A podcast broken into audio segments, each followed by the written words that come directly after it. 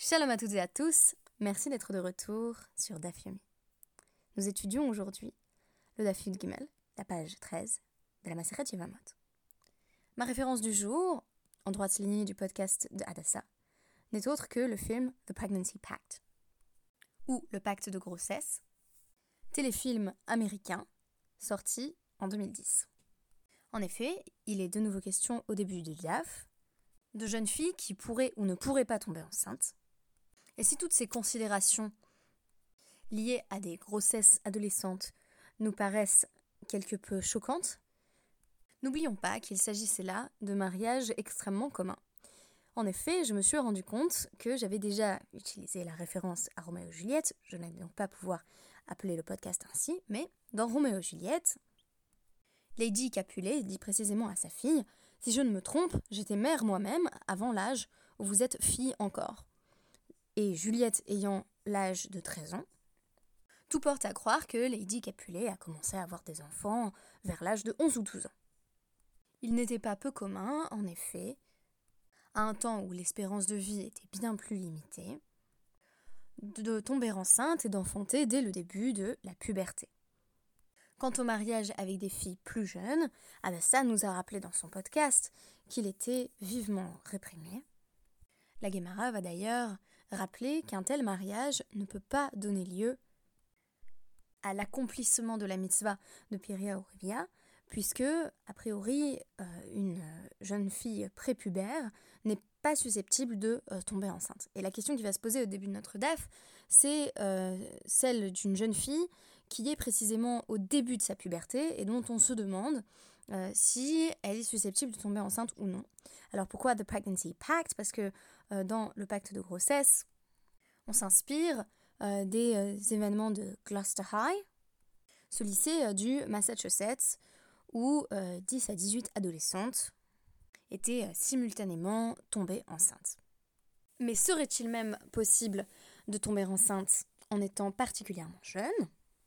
La question est posée sur une jeune femme qui aurait, plutôt une jeune fille en l'occurrence, qui aurait euh, l'âge de 11 ans, mais encore moins de 12 ans. Sachant que euh, Rabat euh, précise Kodem Hazmanazé, avant l'âge de 11 ans, Eina Mitaberetz Kol Ikar, elle ne peut pas tomber enceinte du tout, elle est prépubère. Tor Hazmanazé Himeta Veubaramet, si elle tombe enceinte entre 11 et 12 ans, euh, elle risque de mourir et son fœtus aussi. Enfin, à vrai dire, ce qui est écrit, c'est elle meurt et son fœtus avec, pour euh, décourager, bien entendu, ces, euh, ces grossesses très précoces. Et après l'âge de 12 ans, elle vit et son fœtus survit également. Ou du moins, les deux sont susceptibles de s'en tirer en étant en bonne santé. Et alors la question qui va être posée dans l'Agmara, c'est celle du statut euh, d'une femme, euh, ou plutôt toujours d'une jeune fille, qui n'aurait pas encore manifesté les signes de la puberté, les signes extérieurs, et notamment les poils pubiens qui font office dans l'Agmara de signes déterminants pour affirmer que euh, une fille ou un garçon ont atteint l'âge de la puberté. Si on n'a donc pas ces poils pubiens, mais que on a une, une femme qui est déjà euh, fertile, qui a déjà euh, porté des enfants, est-ce qu'on considère qu'elle est euh, mineure ou est-ce qu'elle considère qu'elle est majeure? Si elle est dans ce statut intermédiaire où elle n'a pas encore 12 ans mais où elle a déjà été enceinte, comme Lady Capulet dans Roméo et Juliette Alors, Rav Zevid nous propose de rester réaliste en disant En banim velosimani. bah, tout simplement, on ne peut pas avoir d'enfant quand on est une jeune fille si on n'a pas encore les signes de la puberté. C'est-à-dire que il est inenvisageable, euh, du point de vue euh, logique et biologique, qu'une jeune fille puisse porter des enfants si la puberté est encore invisible sur elle. V. Euh, Nivdok. Mais alors, il n'y a qu'à faire un examen pour vérifier si elle ne présente pas malgré tout les signes de la puberté à partir du moment où elle a eu des enfants. Et on nous dit Chaishinan, Shema, Nashro peut-être qu'il y a eu des signes de la puberté, mais que euh, ils sont tombés. Donc il y a eu des poils pubiens et ils sont pas visibles, peut-être ils sont très blonds. Euh, en tout cas, euh, on n'est pas sûr que les signes de la puberté physique et extérieure soient bien présents. On nous dit Ça va bien avec la vie dans la Gemara, qui dit que on est susceptible d'avoir des signes de puberté qui se manifestent, mais que ceux-ci en viennent à disparaître. Par exemple, parce que euh, les poils pubiens pourraient tomber. Donc en réalité, elle a atteint euh, la maturité euh, et la puberté, le stade de la puberté, mais les poils pubiens ont disparu. Et là, les man de Hamar Mais pour celui qui dit que une fois que la puberté est arrivée, elle disparaît pas tout à coup, et donc si on a commencé à avoir des poils pubiens qui poussent, on redevient pas on ne redevient pas euh, prépubère euh, comme ça. Maïka Lememar, comment est-ce qu'on justifie cet exemple d'une jeune fille qui, a priori, n'aurait pas eu ces signes de la puberté, mais aurait tout de même eu des enfants, ce qui semble défier les règles de la biologie telles qu'on les connaît à l'époque de la Gemara. Même une personne qui dit qu'on ne soupçonne pas la disparition des signes de la puberté, Mishum Tsahar Leda Chayshina on dit que euh, c'est sans doute à cause euh, des douleurs de l'enfantement que euh, il y a eu disparition des signes de la puberté. Elle aurait à ce moment-là perdu ses poils pubiens en donnant la vie. Ce que j'ai trouvé intéressant ici, c'est le souci de réalisme, tout simplement, le fait de dire, a priori, il faut éviter à tout prix, donc comme le rappelait Adassa, il faut éviter à tout prix qu'il y ait des relations sexuelles entre un homme ou un garçon euh, et euh, une petite fille de l'âge de moins de 11 ans. Donc ce sont là des, choses qui sont euh, tout à fait réprouvées. Que à partir du moment où une jeune fille entre dans la puberté, je sais pas à quel âge ça correspondrait exactement, mais c'est vrai que ça peut être aussitôt que 11 ans. C'est pas du tout impossible. Ça serait pas du tout impossible donc que les premiers signes de la puberté se manifestent tôt. Euh, y compris euh, les premières règles qui pourraient apparaître effectivement vers l'âge de 11 ans. Mais on nous dit à ce moment-là, une euh, jeune femme est susceptible, une jeune fille plutôt, est susceptible de pouvoir utiliser donc un mort. Et Adassa vous en a parlé, c'est une méthode contraceptive. Parce que, comme vous le disait Rabat Bar cela constituait un véritable danger pour la mère comme pour l'enfant. C'est seulement à l'âge de 12 ans qu'on considérait, considérait qu'une grossesse ne présentait pas plus de danger que cela, même si évidemment à l'époque de l'Agmara, euh, toute grossesse est dans une certaine mesure dangereuse. Et donc à l'âge auquel les signes de la puberté se manifestaient généralement, c'est-à-dire 12 ans. Ça m'a fait réfléchir parce que je me suis dit qu'en fait, euh, la bat on a tendance à la lier euh, beaucoup à la question de faire un Dvar Torah, dans certains milieux, euh, la jeune fille va lire à la Torah et en fait, j'ai l'impression que la bat mitzvah euh, telle qu'elle est envisagée euh, dans ces termes-là, c'est-à-dire tout simplement l'accès à la puberté, donc l'arrivée à 12 ans, en fait, c'est plutôt l'entrée dans la maturité, mais pas forcément du point de vue de l'obligation des mitzvot, même si c'est un élément important aussi, mais plutôt le fait de prendre conscience qu'on va pouvoir un jour devenir mère. Alors c'est vrai qu'à l'heure actuelle, ça n'a peut-être pas trop de sens pour euh, les jeunes filles de, 12 ans euh, auxquelles on serait susceptible de s'adresser dans le cadre de la bat mitzvah. Euh, parce qu'on ne devient pas mère à 12 ans, ça n'a pas de sens pour nous dans notre société. c'est bien plus tard qu'on a la maturité suffisante et la maturité physique, biologique ne suffit pas. Cela va de soi. Mais en même temps, j'ai l'impression que dans la bat mitzvah, il y a quelque chose qui ramène à cette idée de potentiel de donner la vie, qui va peut-être accompagner de peu euh, l'âge des premières règles euh, pour les jeunes filles, et donc qu'on aurait en fait intérêt à ramener la bat mitzvah à quelque chose de moins intellectuel. Je, vraiment, je suis très surprise d'être en train de dire ça moi-même, mais euh, je me rends compte que pour la bar mitzvah, c'est un petit peu pareil. c'est aussi lié à l'apparition des, des, signes de la puberté, des poils pubiens chez le garçon. Euh, beaucoup plus que ce qu'on en a fait, c'est-à-dire euh, la fête où il y a un garçon qui lit à la Torah. ça, c'est pas du tout euh, quelque chose qui est présent dans la Gemara, ni même ultérieurement chez, les, chez les Rishonim, ni même les, les jusqu'à très récemment, bien entendu. En réalité, bar et bat mitzvah, ce qu'on appelle à l'heure actuelle bar et bat mitzvah, sont conçus, c'est vrai, comme l'accès à la pleine responsabilité en matière de mitzvot, mais aussi comme le passage à l'âge adulte, et donc euh, le fait de concevoir qu'on pourrait un jour euh, enfanter soi-même, donner la vie. Et je me dis, il y aurait peut-être une manière de faire ça de, de façon pas euh, trop stressante ou patriarcale pour les jeunes filles, mais qui rendent compte en fait de cette possibilité de se projeter dans la maternité. Alors je me rends compte qu'en disant ça, j'ai l'impression que je suis en train de valider un certain nombre de clichés, on formate les petites filles pour devenir mère, etc. Mais en même temps, c'est vraiment ce que je lis à travers ces textes, c'est l'idée que euh, bah, entre 11 et 12 ans, il y a un danger, mais qu'à partir de 12 ans, à l'époque du Talmud, les jeunes femmes pouvaient déjà commencer à tomber enceintes, pouvaient commencer à avoir des, des enfants, et donc que la vie maritale pouvait être pleine et entière à partir de ce moment-là et ne plus poser problème. Et du coup, je me dis qu'on devrait garder quelque chose de ça ou l'évoquer, euh, mais j'ai pas encore euh, pleinement trouvé la forme euh, de faire cela sans que ce soit vraiment maladroit ou sans que ce soit du formatage ou, du brainwashing de imagine-toi en, jolie petite maman. Quoi. Voilà, c'est simplement des pistes de réflexion que je voulais vous livrer, mais vous voyez que c'est vraiment à l'état de, début, de ferment de réflexion chez moi. Le deuxième point euh, dont je voulais discuter, c'est un, point très connu au sujet de Beth Shammai et Beth Yael, donc euh, dans la seconde partie de notre DAF, la transition entre Hamoud Aleph et Hamoud Beth, où on nous dit que euh, bah, Beth Shammai, ils, allaient, donc ils étaient Matirin à Tsarot les Achim, dans un cas où donc on aurait une femme qui devrait, donc en situation de giboum, elle vient de perdre son mari, elle doit épouser son beau-frère. Mais son beau-frère, pour une raison ou pour une autre, c'est aussi quelqu'un euh, avec qui elle ne peut pas se marier parce que c'est euh, euh, son père, son frère, son grand-père, son fils, etc., etc., avec les, cas qui ont été présentés dans la Mishnah. Donc ils ont une relation familiale qui fait qu'elle ne peut pas se marier avec lui. Et on nous disait les tsarot non plus. C'était la, toute première Mishnah.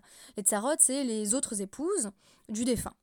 parce qu'on considère que les épouses sont comme une sorte de package et que pour peu qu'il y en ait une qui soit interdite de, de yiboum, le yiboum ne s'applique à aucune d'entre elles. Et eh ben pour Beth Shammai, ce n'est pas le cas. Beth Shammai autorisait les tsarot, euh, les autres femmes euh, qui, elles, n'avaient pas de relation directe avec euh, leur yavam, à épouser le yavam, donc à épouser leur beau-frère. ou Beth Osrim, Beth interdit, voilà, ça, ça, ne nous surprend pas. Khaltsu Shammai, Poslin Min À partir du moment où les tsarot avaient fait la Khalitsa, donc si les, épouses euh, les épouses du défunt ne souhaitaient pas épouser leur beau-frère ou que leur beau-frère ne souhaitait pas les épouser, plutôt dans ce deuxième sens d'ailleurs, euh, il y avait la cérémonie de la Khalitsa, donc du déchaussement, qui marque la sortie des obligations du hibou. Et donc à partir de ce moment-là, c'était comme une sorte de divorce pour Beth Shammai, et il disait qu'elle pouvait plus épouser des Kohanim parce qu'elles étaient considérées comme des divorcées. Alors que Beth Hillel, Marchirin, Beth, Hillel autorisait euh, ce, genre de, mariage. et donc, Nitiabmou, si elles avaient fait le yiboum, Beth Shammai, Marchirin, Beth Shammai disait qu'elle pouvait euh, épouser un, un, Cohen parce que euh, voilà, il y, a eu un, mariage à part entière, ou Bethilel Poslim. Là, c'est l'inverse, c'est Bethilel qui disait que euh, comme ça n'avait pas été un bon, un bon, un vrai mariage, un mariage légitime, ce mariage entre les Tsarot et le Yavam, entre les épouses rivales et le beau-frère qui avait une relation de parenté avec l'une des épouses, euh, et ben du coup, euh, c'était comme si elles avaient eu des relations sexuelles hors mariage, et donc euh, elles auraient eu l'interdit, le cas échéant, d'épouser un Cohen. Donc on voit ici certaines distinctions entre Bethrilel et Beth du point de vue de la halacha. Et on nous dit à Falpi chez Elu Osrim et Matirin, bien que parfois donc telle, telle, telle école interdise et telle école permette, Elu Poslim Elu Marchirin, telle école euh, disqualifier et telle école autorise, sous-entendu le mariage avec un Cohen, qui a des règles particulières pour le mariage, qui ne peut pas épouser une divorcée ou une femme qui aurait eu euh, euh, une vie sexuelle active même en dehors du mariage.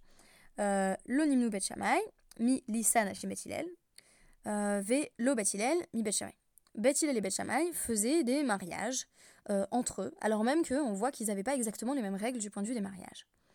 Et donc, on nous dit, bah, c'est pareil pour Ataharot euh, ve'atmeot, euh, pour tout ce qui était euh, les règles de pureté et d'impureté, ou elu metarin velu metamin, ils rendaient pur ce que les autres rendaient impur et inversement, donc ils n'étaient pas d'accord sur les lois de pureté et d'impureté, et pourtant, lo nimno osin tearot elu algabe elu.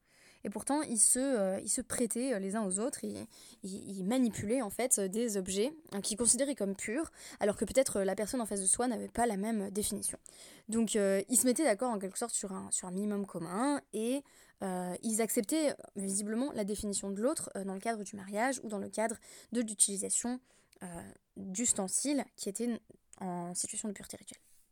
Alors, on a envie de dire, bah, quel principe justifie euh, que on ne suive pas en fait ses propres principes euh, Qu'est-ce qui fait que Beth et Beth Shammai euh, choisissent la proximité euh, au dépens, au détriment en fait de la cohérence idéologique qui voudrait que si on n'a pas le droit d'épouser telle, femme, on n'a pas le droit d'épouser telle femme, c'est pas parce qu'elle vient de Beth ou de Beth que tout à coup c'est autorisé. Eh bien, c'est le principe qui est posé euh, ici de Lo Tidgodedou, citation de Dvarim 14.1, qui désigne le fait qu'on n'a pas le droit a priori de, se tailler pour un mort, et qui est interprété ici dans la Gemara comme signifiant Lo Teasu Agudot Agudot. Donc euh, il ne faut pas faire des factions en fait. Il ne faut pas se constituer en faction. Et on nous dit mais euh, comment est-ce que euh, l'autre site Godedou on peut l'extrapoler en fait alors que Amar L'Otasu Chabura Almet alors que littéralement Hachem a dit ne faites pas une blessure pour un mort donc ne vous taillez pas pour un mort. Et l'Agmara va expliquer que c'est parce qu'on aurait pu dire ne vous taillez pas pour un mort l'otagodou, et que là il y a une forme emphatique qui est l'otitgodedou, qui donc doit bien signifier qu'il y a un apprentissage supplémentaire à tirer de ce pasouk. Et ici c'est euh, l'otasu agodot agodot qu'il ne faut pas se constituer en, faction au sein du peuple juif. Et je voulais terminer en euh, vous parlant d'une ressource que j'ai découverte euh, il y a quelques semaines, mais dont je voulais vraiment vous parler aujourd'hui. J'ai pas eu l'occasion de le faire jusqu'à présent. Donc, si vous vous rendez sur le site qui s'appelle de Dafyomi Advancement Forum, qui est intégralement en anglais. Vous avez un nombre de ressources assez incroyables, y compris euh, le résumé du DAF en anglais, euh, euh Tosfot aussi en anglais, donc euh, en anglais et araméen, hébreu araméen. Donc très utile. Et il y a une nouvelle ressource qui est apparue récemment, que je vous recommande vraiment si vous voulez faire en sorte que vos enfants goûtent au Talmud, qui s'appelle Dafyomi for Kids. Et c'est a priori la première que vous pouvez trouver en haut à gauche. Et donc, euh, ça présente en fait un aspect simple, voire simpliste du DAF. Mais c'est quand même extrêmement accessible et, euh, et ça a un côté euh, très ludique. Donc, je vous, le, je vous, le, recommande vivement. Et du coup, je vais vous lire un, petit passage dans, dans, le, le DAF for Kids d'aujourd'hui. qui s'appelle Midot Moment, donc c'est le moment des Midot, que je trouve assez mignon, qui est une illustration de Lotit Godedou. Alors, Have you met the new kid down the block? asked Yossi. He seems really nice. I'm going to invite him over to my house sometime. Donc c'est Yossi euh, qui euh, parle à son ami euh, Meir et qui lui dit euh, Ah, il y, a un nouvel enfant euh, qui vient d'arriver dans le voisinage, je vais l'inviter à la maison. Et Meir dit Are you kidding? He's a part of Chiver Chassid. I never have him in my home. I'd never have him in my home. Donc non, non, il fait pas partie, lui répond Meir, de, de, notre groupe à nous. Donc c'est un, un chassid euh, de partout River. Et donc, euh, voilà, on suit pas, euh, on n'est pas de la même obédience, donc je l'invite pas du tout chez moi. Alors, vous pourriez dire, vous pouvez remplacer, hein, si vous voulez, dans l'anecdote par Are you kidding? C'est un moderne orthodoxe. Je, pas de ça chez moi. Et donc, Meir s'est dit aussi Don't be like that. Non, ne sois pas comme ça. The Torah says lotit godedou il est dit dans la Torah qu'on ne peut pas se séparer entre, euh, entre des groupes euh, différents. By excluding other types of Jews, you show that you belong to a different group than they do, and you are really separating yourself into a different group. C'est exactement ce que tu es en train de faire, Meir. Tu es en train euh, d'exclure certains types de juifs en partant du fait qu'ils n'ont pas justement la, la, même obédience ou les mêmes coutumes. Puisque l'autre Godedou signifie a priori justement que on a en tant que peuple juif euh, des lois communes. Et donc, euh, à part ça, les changements de minagim euh, ne doivent pas nous diviser, ne doivent pas nous séparer. Et donc, conclusion de Yossi, le petit garçon dans, dans le DAF for Kids. you don't have to agree with what everyone else does, but to deny them entry into your world because they are from a different group is wrong. On n'est pas, pas obligé d'être d'accord sur tout, mais c'est pas une raison pour les exclure pour autant. Voilà, alors franchement, j'ai trouvé ça très mignon. Euh, je pense que c'est une bonne conclusion euh, parce que c'est justement sur ça que je voulais terminer. Euh, en ce moment, il y a quand même des conflits sur Colel au sujet de qui reste dans Colel, qui quitte Colel. vous avez peut-être suivi un petit peu sur les réseaux sociaux des dissensus, des divisions. je pense que l'essentiel, c'est d'en rester à l'Otis Godedou, ne pas constituer de faction, ne pas se, se, séparer dans la mesure du possible, ne pas s'exclure mutuellement. Alors j'espère que, que vous consulterez cette ressource d'Afiomi Forkins. Euh, c'est bien pour les enfants, mais franchement, euh, en révision du DAF, euh, enfin des, aspects vraiment les plus basiques du DAF, j'ai trouvé ça bien pour moi aussi. Donc, après, j'adore les livres pour enfants, donc ça m'étonne pas que, que j'ai apprécié le DAF Yomi for Kids. Voilà, c'est une petite ressource que je voulais partager avec vous. Et je vous dis à demain sur ces mots.